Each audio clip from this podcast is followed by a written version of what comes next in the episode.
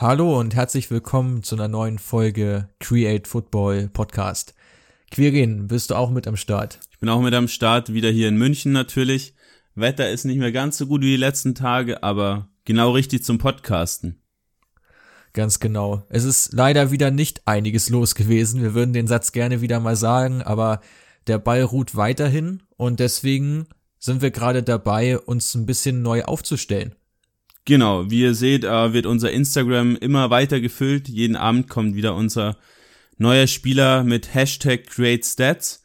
Und wie ihr bestimmt schon festgestellt habt, wenn ihr uns folgt, wenn nicht, dann direkt auf Instagram äh, createfootball-com und uns da noch folgen. Sind jetzt mittlerweile über 415 Followern. Äh, freut uns, dass wir auch täglich deutlich äh, ja, an Reichweite dazu gewinnen. Und ja, wie ihr seht, wir haben jetzt äh, mit neuen ähm, Statistiken begonnen, mit kleinen Grafiken, die wir jetzt, da kommt heute Abend die nächste über Newcastle, ganz spannend.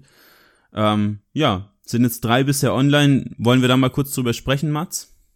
Ja, gerne. Also ich selber finde auch den, den Content da relativ interessant. Und zwar haben wir jetzt ja vor ein paar Tagen eine Statistik über die, die, die Torquoten äh, dabei gehabt in den europäischen Ligen und dabei haben wir festgestellt, dass die der Bundesliga deutlich überragt, also weit überm Durchschnitt ist. Und ja, wo man jetzt ja auch teilweise, wir sind ja auch teilweise Kritiker von der Bundesliga, aber es fallen jede Menge Tore. Genau, 3,25 Tore pro Spiel, insgesamt 728 Tore, was echt ein super Wert ist. Nur die Serie A und die Premier League haben mehr Tore aber die haben auch deutlich mehr Spiele, da die Ligen halt größer sind und einfach auch mehr englische Wochen auch in Italien gespielt werden. Genau, also fand ich auch interessant, habe aber fast schon damit gerechnet, weil das letzte Jahr in der Bundesliga mit 3,18 Toren auch ja ziemlich gut war, aber trotzdem schwimmt man da schon deutlich über dem Durchschnitt. Was ich nicht so überraschend fand, war, dass die Eredivisie auch ziemlich gut abgeschnitten hat. Also die holländische Liga, die ja allgemein auch bekannt ist für Offensivfußball, ähm, für Angriffsfußball. Und wir hatten jetzt ja auch letzte Woche die Folge über Ajax, wo wir das thematisiert haben. Da auch gerne nochmal reinhören, wenn ihr Bock habt. Und ja, insofern, da war ich gar nicht so verwundert, dass diese Liga auch da den Durchschnitt weiter, weiter anhebt. Ähm, wir haben aber auch noch einen Post gehabt jetzt zu einem italienischen Spieler. Genau, Domenico Berardi. Äh, viele von euch haben ihn auch geliked, den Post. Danke dafür. Semplicemente Domin Domenico Berardi verzeiht mein Italienisch, ich spreche es leider noch nicht. Ähm, ja, einfach Domenico Berardi hat US Sassuolo getitelt. Ja, Berardi ist da der absolute Topstar im Team und ja, könnt euch den Post gerne nochmal anschauen. Sehr viele Abschlüsse von außerhalb des Strafraums. Ähm, liegt wohl auch am Spielstil von Sassuolo. Aber das werden wir in den nächsten Wochen mal genauer rausfinden, oder? Genau, Sassuolo ist ein Thema, was wir uns vorgenommen haben für die nächsten Wochen und werden da nochmal tiefere Einblicke dann liefern zu dem Spieler. Und in dem Zuge können wir auch gleich nochmal unsere Kooperation mit Calcio Siamo Neu bekannt geben. Ein italienischer Serie A oder ein deutscher Serie A Podcast, also in deutscher Sprache gehalten. Wirklich recht interessant. Ähm, wir versuchen da jetzt den Austausch ein bisschen voranzutreiben. Also die Jungs machen es auch richtig gut, gehen damit gut um mit der aktuellen Situation. Aber nun kommen wir mal zu unserem heutigen Hauptthema. Quirin, führ uns mal ein. Genau, wir wollen uns heute mal ein bisschen mit den ablösefreien Spielern jetzt im Sommer beschäftigen. Ähm, gab ja in der letzten Zeit schon einige Diskussionen, also Malang Sarr von Nizza sei da mal hervorgehoben, auch Mario Götze. Ähm, somit ist das Thema so ein bisschen in den Vordergrund gerückt. Und das sind wirklich einige sehr, sehr ja, hochdekorierte Stars, auch ablösefrei. Und da wollen wir heute mal ein bisschen genauen Blick drauf werfen. Man weiß natürlich noch nicht, wie das Ganze jetzt dann im Sommer abläuft wenn die Ligen verlängert werden, vielleicht sogar über den äh, 30. Juni hinaus, wie das dann mit den Verträgen gehandhabt wird. Aber Stand jetzt sind die Spieler zum 1. Juli ablösefrei und dürfen eben wechseln. Aber ganz umsonst ist es ja doch nicht, oder? Genau.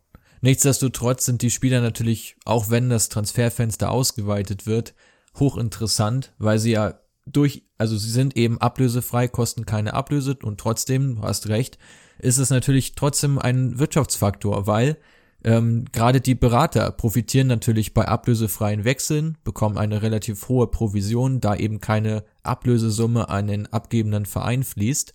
Und auch der Spieler bekommt ein relativ großes Handgeld, weswegen der Spieler dann doch nicht so ablösefrei ist, wie es erstmal scheint. Nur fließt das Geld eben in andere Taschen, wenn man so möchte. Und natürlich ist eine Ablöse für beispielsweise einen Dries Mertens, den wir gleich nochmal ansprechen werden, ähm, die wäre natürlich nochmal erheblich höher als das, was jetzt an Handgeld, an Berater und an den Spieler zusammenkommt. Ja, interessant ist vor allem ein Spieler von Paris, äh, junges Talent Adil Aouchiche. Äh, zu dem kommen wir später noch kurz. Der ja steht bei einigen anderen französischen Clubs, unter anderem in, in Lille, ähm, auf dem Zettel und hat jetzt einen Betrag in Höhe von mehreren Millionen als Bonus gefordert für seine Unterschrift. Und da sieht man schon, in welche Richtungen es geht. Also wir sprechen da nicht über einen Bonus von irgendwie einer halben Million, sondern bei absoluten Top-Spielern sind das auch mal gerne fünf bis zehn Millionen. Und ja, deshalb sind manche Spieler auch gar nicht so abgeneigt davon. Zudem können sie natürlich auch das Gehalt ja nochmal ein bisschen höher verhandeln, weil die Vereine eben keine Ablöse zahlen müssen und deshalb einfach ein bisschen mehr Geld auf der hohen Kante haben. Ein Spieler, den wir jetzt, mit dem wir jetzt gleich mal starten wollen, ist Thomas Meunier. Thomas Meunier, der rechte Außenverteidiger von Paris, ist ablösefrei, wurde jetzt mit Borussia Dortmund unter anderem in Bezug gebracht.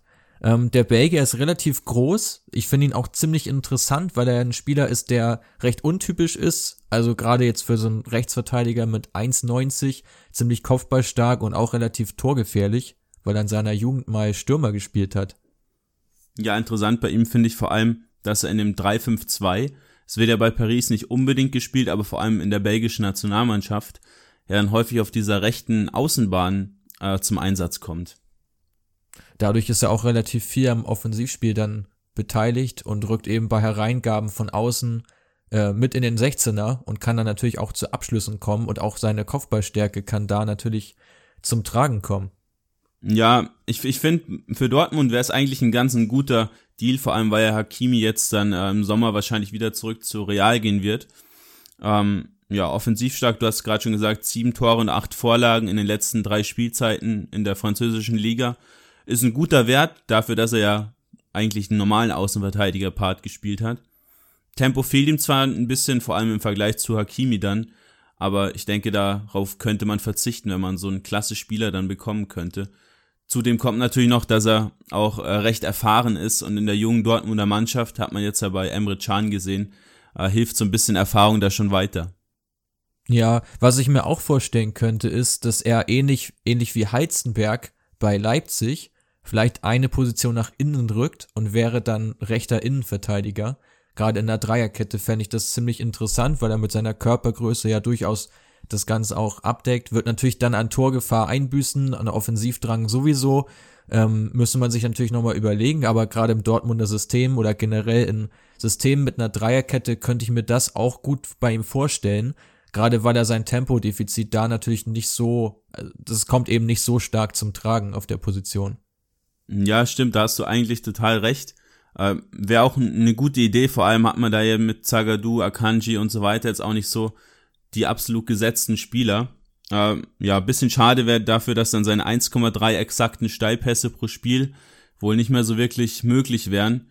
Ähm, ein Fakt habe ich vorher noch kurz vergessen zu erwähnen, und zwar Paris Saint-Germain, wir werden jetzt häufig noch über sie sprechen heute in dem Podcast. Fünf Spieler über fünf Millionen Euro Marktwert sind bei denen ablösefrei. Ja, also eine ziemlich hohe Zahl und dieses Problem hatte Paris jetzt ja in der Vergangenheit schon einige Male. Ähm, aber da lass uns lieber in Bezug auf, auf die weiteren Spieler nochmal drauf zurückkommen. Ähm, eine letzte Frage zu Meunier. Kannst du dir denn auch eine andere Liga vorstellen oder siehst du ihn schon fast sicher in Dortmund? Es gab ja auch mal die Gerüchte um Tottenham, um die Premier League. Da würde er natürlich mit seinen Maßen auch sehr gut hinpassen. Aber der Spieler hat selbst auch gesagt, dass er sich den Schritt eigentlich nicht so wirklich vorstellen kann. Äh, wird dann natürlich in Dortmund ein ähnliches Gehalt wie in der Premier League verlangen. Aber ja, das Risiko, denke ich, könnte man eingehen aus Dortmunder Sicht. Okay. Vom einen Belgier zum anderen. Dries Mertens vom SSC Neapel ist ebenfalls ablösefrei. Ist jetzt ja in den letzten Jahren immer stärker zur Geltung gekommen, nachdem ja er mit Cavani gespielt hat, er mit Iguain gespielt hat und jetzt endlich könnte man sagen ähm, darf er als Neuner agieren. Ja, vor allem jetzt mit Insigne und Calichon auf den Außenbahnen, dann ist es schon sehr, sehr gefürchtetes Trio. Du als Neapel-Sympathisant schwärmst auch häufig von den dreien. Jetzt dieses Jahr, ja, läuft's ja nicht so wirklich gut in Neapel, dürfte auch seinen Wert jetzt ein bisschen schmälern. Wird auch schon 33 im Sommer. Denkst du, da kommt noch mal ein Schritt zu einem anderen Club oder verlängert er eher? Ich denke mal, er hat jetzt eigentlich die letzte Möglichkeit. Also man hat ja auch schon, als er in seiner Hochphase war, jetzt vor anderthalb Jahren ungefähr, gab es ja auch mal das Gerücht, dass er zu Barca gehen könnte. Das hat sich dann allerdings zerschlagen. Ich glaube, also ich bin mir relativ sicher, wenn er wechselt, wird er innerhalb von Italien wechseln, weil er, glaube ich, dem Land schon recht verbunden ist und auch ähm, er, er recht verwurzelt scheint, er auch an den Fußball dort gewöhnt ist. Ähm, dass er aber nochmal einen Riesenschritt macht, glaube ich ehrlich gesagt nicht. Also wie gesagt, eigentlich ist er ja ursprünglich Flügelspieler gewesen ähm, und hat aber erst auf der Neuner oder als falsche Neun, wenn man so möchte, seine echte Qualität äh, zum Vorschein gebracht. Aber leider ist er jetzt ja über 30. Ja, ich habe zuletzt mal von einem Interesse von Manchester United und von Arsenal gelesen, kann mir das aber auch nicht so wirklich vorstellen, weil es ist schon so ein recht kreativer Spieler, der ja auch durch seine Körpergröße jetzt nicht so sonderlich stabil ist. Und diese Kreativität dann mit, mit dem Körper in Verbindung zu bringen und das Ganze in der Premier League umzusetzen, bin ich mir auch nicht sicher, ob man damit, ja, über 33 dann nochmal lernen kann. Ähm, zuletzt war ja mal Inter Mailand interessiert. Ein möglicher Lautaro Martinez Ersatz? Ja, genau. Also wenn Lautaro wechselt, dann kann ich mir das auch vorstellen. Ansonsten wäre er da ja auch im Prinzip nur dritte Geige. Und ich glaube nicht, dass er nochmal die Joker-Rolle innehaben möchte. Ähm, ich, also ich hoffe auch, ich hoffe ehrlich gesagt, dass er in Neapel noch bleibt ähm, und vielleicht noch mal einen dritten Frühling erlebt äh, nächste Saison. Aber ja, wie gesagt, also wenn er in Italien wechselt, dann wahrscheinlich zu Inter. Alles klar. Dann, du hast ihn gerade schon angesprochen, El Matador, einer deiner Lieblingsspieler. Ebenso eine Neapel-Legende wie Dries Mertens, Edinson Cavani. Ja, Cavani. Äh, ist tatsächlich einer meiner absoluten Lieblinge, einfach wegen seiner Gier auf Tore, dass man ihm das so ansieht. Dass, ich finde, da gibt's so selten Spieler von, äh, die wirklich, ja, einfach so geil sind, auch noch ein drittes oder ein viertes Tor nachzulegen. Ähm, er wird ja mit Atletico in Verbindung gebracht. Wie siehst du das? Ja, er wollte eigentlich im Winter schon weg, wurde dann da auch ordentlich, ja, von PSG festgehalten, sag ich mal. Da hat dann die Familie von Cavani auch ordentlich nachgetreten gegen die Paris-Bosse. Ähm, Paris wollte ihn einfach wegen der Kaderbreite behalten, weil sie jetzt endlich auch mal in der Champions League weiterkommen wollten. Hat sich jetzt ja möglicherweise dann alles zerschlagen jetzt mit der Krise. Ja, ich denke, ähm, dass er jetzt im Sommer auch gehen wird. Also gerade auch diese ganzen Diskussionen früher mit Ibrahimovic, jetzt mit Neymar, dann Mbappé ist auch noch da und Cavani steht immer so irgendwie im Schatten und ich glaube, da hat er einfach keinen Bock mehr drauf. Ich glaube auch gerade die Konkurrenz jetzt durch Mauro Icardi hat ihm nicht gut getan, ähm, weil Icardi ja erst Joker war und Cavani hat gespielt, dann hat sich Cavani verletzt und Icardi war Stammspieler und jetzt ist ähm, ja der Uruguayer auch eigentlich nur noch von der Bank gekommen. Insofern, ich glaube, das ist wirklich ein Spieler, der unbedingt das Vertrauen des Trainers braucht und wenn er das nicht so spürt, dann funktioniert er auch einfach nicht so, was man ja auch an seinen Statistiken sieht. Ja, ich habe es mir mal rausgeschrieben, vier Tore dieses Jahr, äh, siebenmal von Beginnern in der Liga, siebenmal als Joker. Ähm, ja, aber insgesamt 200 Ligaspiele für Paris und 138 Tore, also ist schon eine brutal starke Statistik. Aber wie gesagt, da war er halt dann auch meistens gesetzt und dann in einer schwächeren Liga äh, funktioniert das Ganze schon ganz gut, obwohl er halt auch ein rechter Chancentod ist. Äh, wir haben zuletzt mal die Statistik ein bisschen analysiert von diesen Expected Goals. Äh, ich habe es euch letztes Mal ähm, in die Instagram Story reingepackt. Also die zu erwartenden Tore, da ist er 5,33 über seinem normalen Torwert, also müsste eigentlich knapp 10 Tore erzielt haben, hat aber schon einige Chancen wieder versaut, um es mal platt auszudrücken und ja, hat deswegen da einen recht hohen Wert. Ja, genau. Insofern denke ich, wird ihm da ein Wechsel auch gut tun. Ich bin mir auch relativ sicher, dass er nochmal wechseln wird. Ähm, wie gesagt, Atletico war eines der Gerüchte. Ich kann mir ihn da auch ziemlich gut vorstellen, ehrlich gesagt.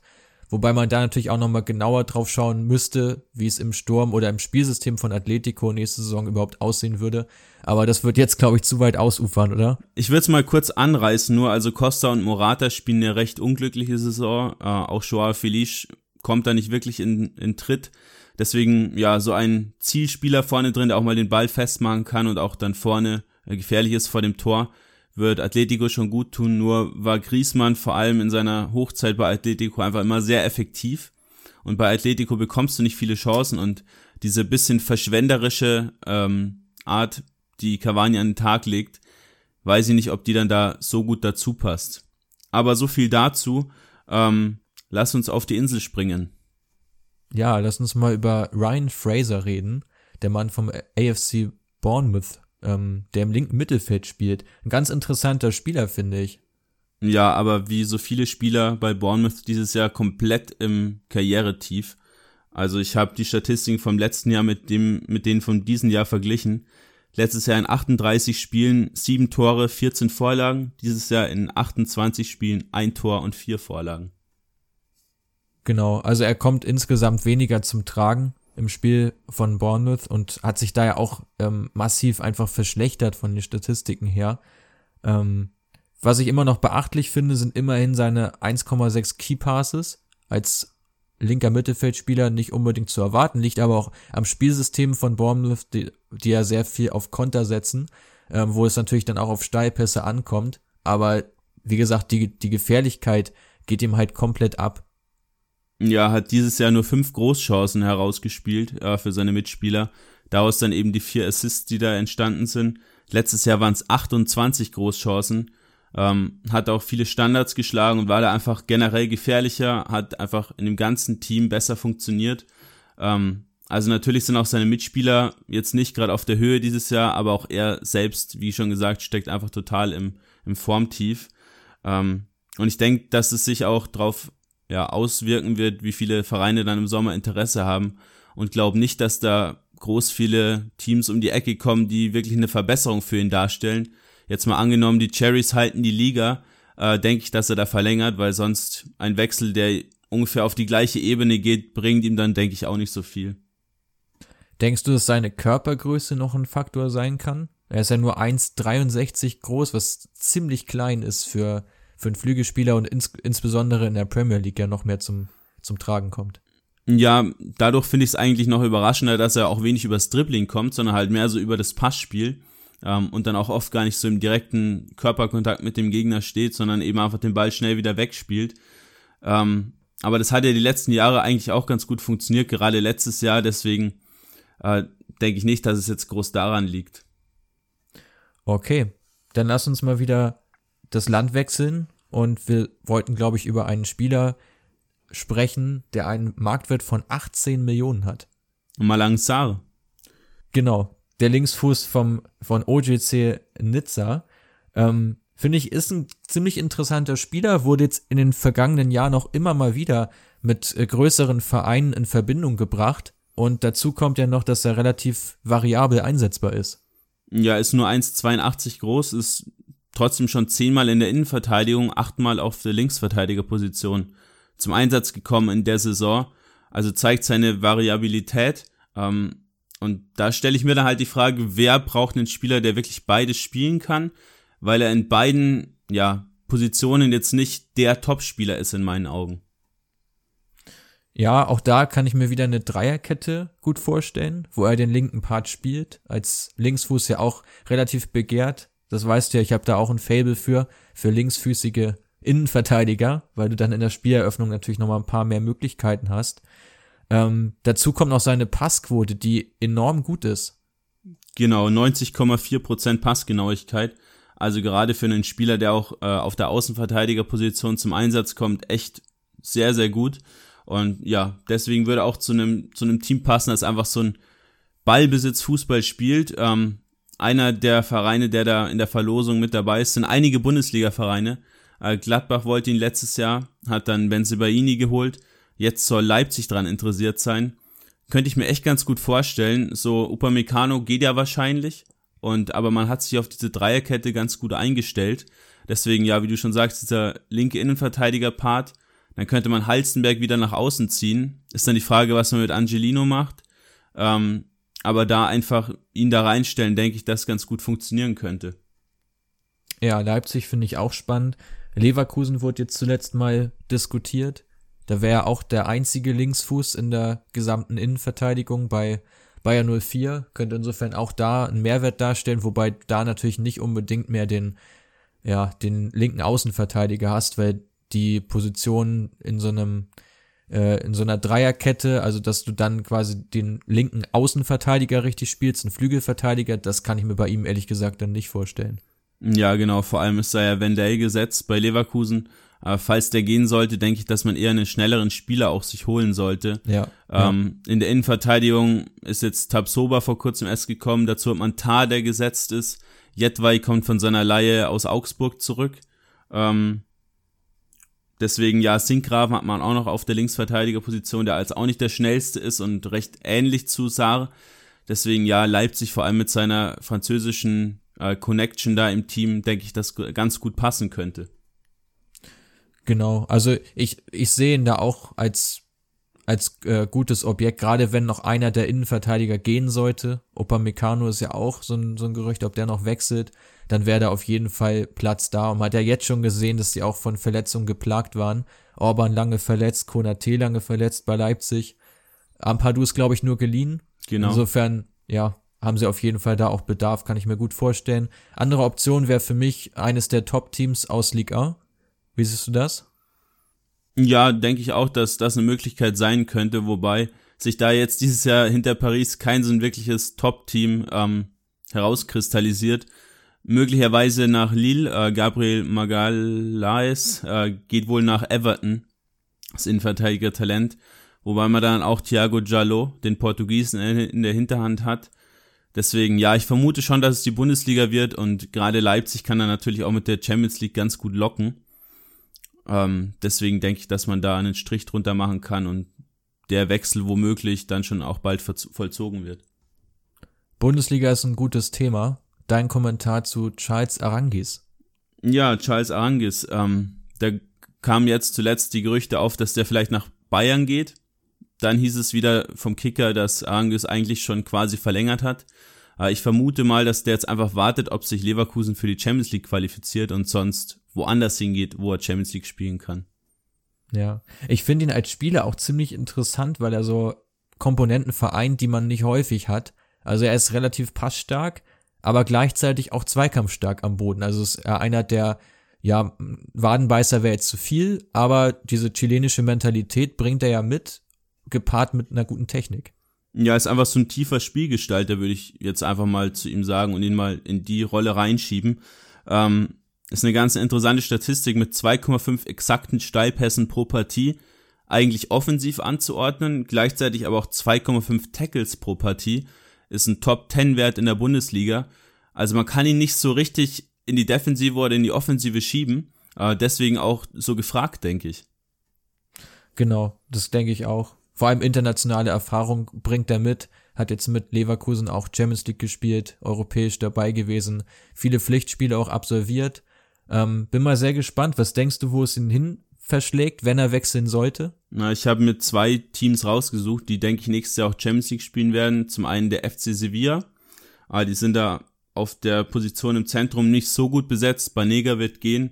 Äh, Fernando und Goudet haben für mich nicht die Qualität für die Champions League und ist generell auch ein Ballbesitzteam, wo er dann auch seine Stärken ja mit einbinden könnte. Diese über 86% äh, Passgenauigkeit passen da auch super dazu. Und Sevilla tauscht ja sowieso jeden Sommer den halben Kader aus, deswegen ja. wäre wär das gut möglich, denke ich.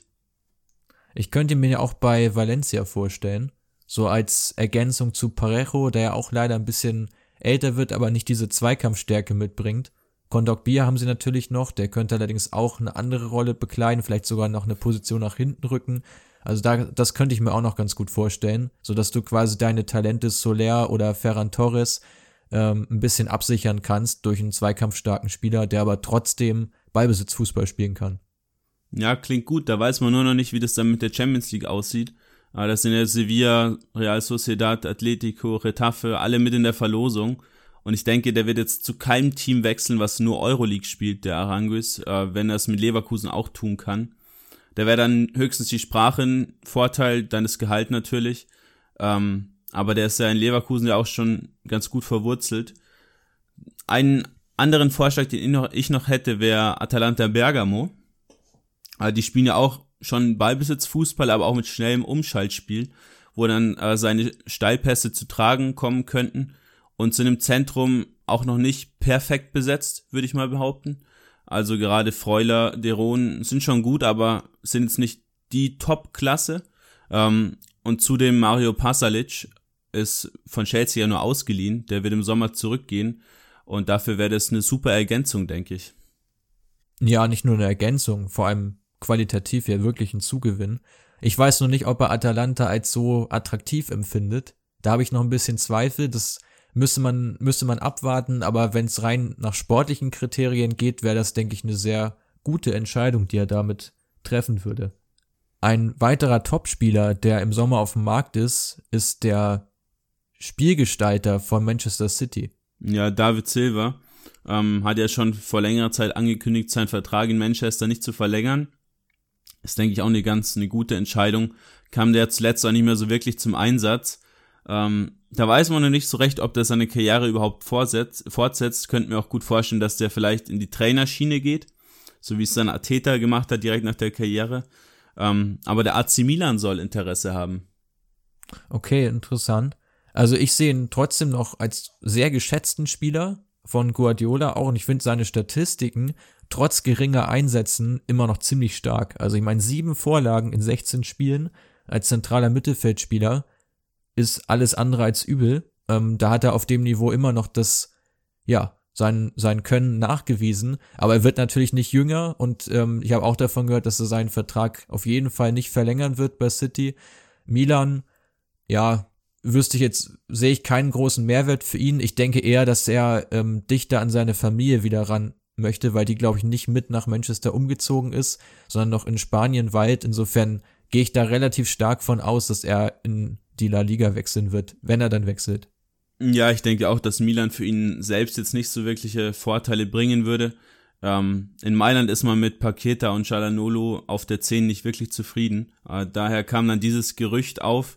Ob da was dran ist, weiß man nicht. Ähm, aber gerade dieses bisschen langsamere Spieltempo in der Serie A könnte ihm ganz gut ähm, liegen, dass er einfach seine, seine Steilpässe, seine, seine Luft, seine Flugbälle besser einsetzen könnte. Ähm, ansonsten ja, Valencia ist seine Heimat, du hast es gerade schon kurz angesprochen. Ähm, auch mit Aranguis hast du Valencia gerade schon genannt. Da könnte ich ihn mir auch vorstellen, hätte natürlich schon Stil, so nach zehn Jahren als verlorener Sohn äh, zurückzukehren. Bloß weiß ich da nicht so recht, wo er im 4-4-2 spielen soll. Ja, genau, das denke ich mir nämlich auch. Also das Gerücht gibt's ja auch. Ähm, ich kann es ja auch nicht sagen, wo er da genau seinen Platz finden soll. Vielleicht müsste man das System umstellen, dass man einen Stürmer vielleicht streicht und dafür noch mehr Präsenz im Mittelfeld hat, aber ja, da müsste schon wirklich viel auf Silva auch ausgerichtet werden oder es müsste Parejo verkauft werden. Ja, wobei der ja auch nicht mehr der Jüngste ist, da findet man wohl auch eher schlechten Abnehmer. Ähm, mit zwei so älteren Spielern im Zentrum würde ich auch nicht unbedingt spielen. Nee. Ähm, ja, von den alten Spielern noch einen kurzen Schlenker über zwei junge Spieler, wir haben sie vorhin schon kurz benannt.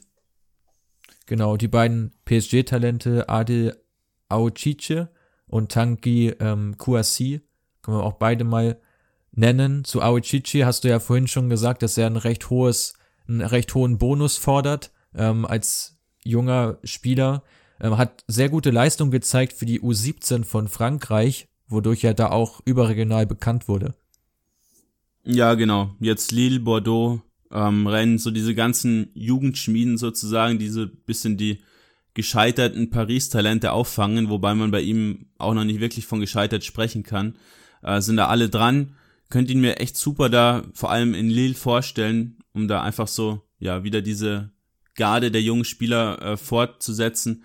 Gerade jetzt auch, wo Jonathan Ikone womöglich im Sommer dann auch wechselt. Ähm, ja, denke ich, könnte ganz gut passen, wenn er ein bisschen von seinem Handgeldvorschlag abweicht.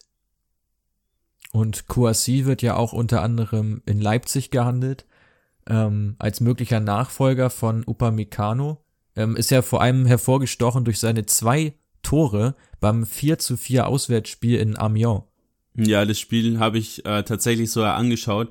Und was ganz witzig ist, er hat erst 13, erst 13 Profispiele absolviert mit seinen 17 Jahren, was ja echt schon eine, eine super Nummer ist, aber Paris hat es nicht geschafft, in den 13 Profispielen mal sein Trikot zu beflocken. Der hatte einfach immer nur seine Nummer hinten draufstehen, aber keinen Namen. Ähm, ja, da wurde dann auch schon so ein bisschen reingedeutet, wie Paris mit seinen Talenten umgeht. Er ist vielleicht ein bisschen zu weit ausgeschweift, aber ja, für, zu Leipzig würde er ganz gut passen, denke ich. Ähm, die haben ja auch Konate 2017 ablösefrei geholt aus Sochaux. Jetzt dann vielleicht mit Konate und QRC hinten drin. Könnte gut passen, ist ähnlich wie mit Malangsar mit der Sprache natürlich auch wieder top. Wenn du noch einen Kunku hast, äh, zum Beispiel. Einfach diese ganzen Franzosen. Ja, wäre echt ein Top-Deal für Leipzig. QRC gilt ja auch als absolutes Top-Talent und zählt damit rein in die Riege der Talente, die bei PSG nicht den großen Durchbruch geschafft haben oder sehr frühzeitig verkauft wurden. die Liste ist da relativ lang, um einige Namen zu nennen, mal äh, Kingsley Coman, der relativ bekannt ist, Sagadou, der nach Dortmund gewechselt ist, Diaby, Kunku oder auch Otson Edouard, der relativ früh nach, ähm, nach Glasgow verkauft wurde. Also allesamt Talente, die Paris eine ganze Menge an Breite und Qualität im Kader geben würden, ähm, aber die einfach sehr, sehr frühzeitig verkauft wurden und darauf läuft es ja bei QRC auch hinaus, genauso wie bei Auchiche. Insofern lässt sich da schon ein Trend erkennen. Ja, und gerade Sagadu und Komodo hast du ja angesprochen, äh, beide auch ablösefrei gegangen. Und ja, wo wir gerade bei Zagadou sind, denke ich, wir machen noch einen kurzen Schlenker zu Mario Götze, dann schließt sich schön der Kreis. Wir beginnen mit Dortmund und hören mit Dortmund auf.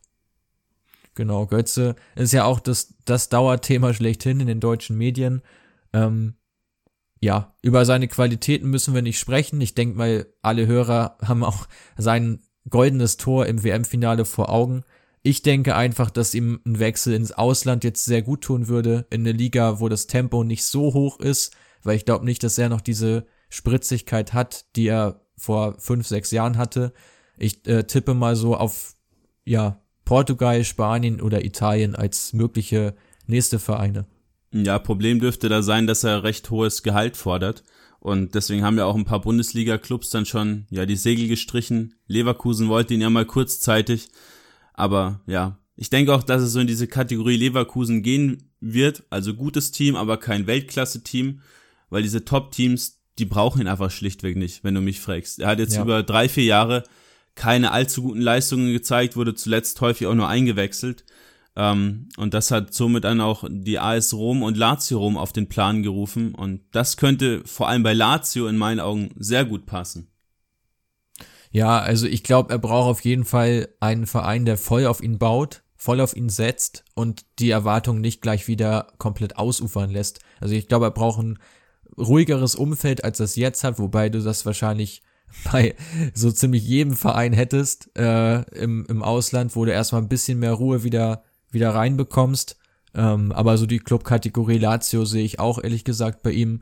Könnte schon ganz gut passen. Auch in Italien hat ja zum Beispiel Miroslav Klose ähm, auch noch ziemlich große Erfolge gefeiert in, in seinen ja, späten 30er Jahren. Insofern kann ich mir das auch ziemlich gut vorstellen, dass es da hingehen könnte, ja. Ja, spannend zu Lazio. Ich habe da eigentlich einen Punkt pro Lazio und einen Punkt kontra Lazio, der quasi das gleiche beinhaltet. Also Pro Lazio ist für mich einfach dieser technisch hochwertige Fußball, den sie spielen und auch viel vertikales Spiel. Ähm, und dazu ist zu erwähnen, dass Götze immer noch zwei Schlüsselpässe pro 90 Minuten spielt. Also diese Steilpässe, diese ja, Schnittstellenpässe, die liegen ihm auch einfach. Das hat er im Blut. Und das würde auch super passen, wenn du dann vorne schnelle Spieler hast wie Caicedo, Immobile, Correa, über den wir übrigens auch einen spannenden Instagram-Post verfasst haben. Ähm, und da könnte ich ihn mir super im Dreier-Mittelfeld vorstellen. Diese hängende Spitze hinter Immobile nicht wirklich, weil er dafür einfach zu langsam ist, in meinen Augen. Ähm, aber das Problem ist, in diesem Dreier-Mittelfeld hast du neben Milinkovic Savic und Lukas Leiva, also zwei Zweikampfmaschinen, eben diesen einen Spiegelgestalter mit Luis Alberto, den er dann ersetzen, entlasten, was auch immer könnte. Aber für einen ja, Spieler, der von der Bank kommt, ist er zu teuer. Und damit hast du auch gleich den Kontrapunkt, dass Luis Alberto mit seinen vier Toren, zwölf Assists, achtmal Man of the Match dieses Jahr, 3,1 Schlüsselpässe pro Spiel, einfach komplett gesetzt ist. Und ich sehe auch nicht, dass ja, sie Luis Alberto jetzt raussetzen, bloß weil Götze kommt. Ja, gut, müssen wir natürlich auch wieder abwarten, ob Luis Alberto nochmal einen größeren Sprung wagt, was einen Transfer anbelangt. Aber das steht ja auch ziemlich in den Sternen, inwieweit Ablösesummen jetzt gezahlt werden, in welcher Höhe sie gezahlt werden im Sommer, das müsste man abwarten. Aber ich glaube, ähm, hast du schon ganz gut beschrieben. Als einer der Achter vielleicht interessant, aber als Zehner, ja, wird, oder als hängende Spitze, je nachdem, wie man es dann betitelt, wird Luis Alberto da schon noch eine größere Rolle spielen und Korea ist ja auch noch deutlich spritziger als Götze. Ich bin mal gespannt, was sie mit ihm machen. Ich glaube, ein Team, das generell sehr viel Beibesitz hat, wird ihm da noch einen Ticken mehr liegen, weil er da natürlich sich seine Räume mehr suchen kann und weniger jetzt darauf aus ist, sich wieder schnell vom Ball zu trennen, um den Angriff direkt einzuleiten. Ja, klingt doch spannend. Ähm, da denke ich, dass wir in den nächsten Wochen dann nochmal bisschen genauer drauf schauen sollten, inwiefern die Spieler, die wir jetzt besprochen haben, dann auch wirklich wechseln oder nicht, inwiefern unsere Vorhersagen dann auch eingetroffen sind. Wir hoffen natürlich nur das Beste. Und ja, sonst denke ich, dass wir die Folge für heute mal zumachen. Genau. Vielen Dank wieder fürs Zuhören, ähm, dass ihr auch bis jetzt dran geblieben seid. Wir hoffen, dass ihr da ein paar Sachen mitnehmen konntet in dieser fußballfreien Zeit, wie sie nun, momentan nun mal leider ist. Und ja, wir hoffen, dass wir euch ein bisschen Freude bereiten konnten und bis zum nächsten Mal. Bis zum nächsten Mal. Ciao.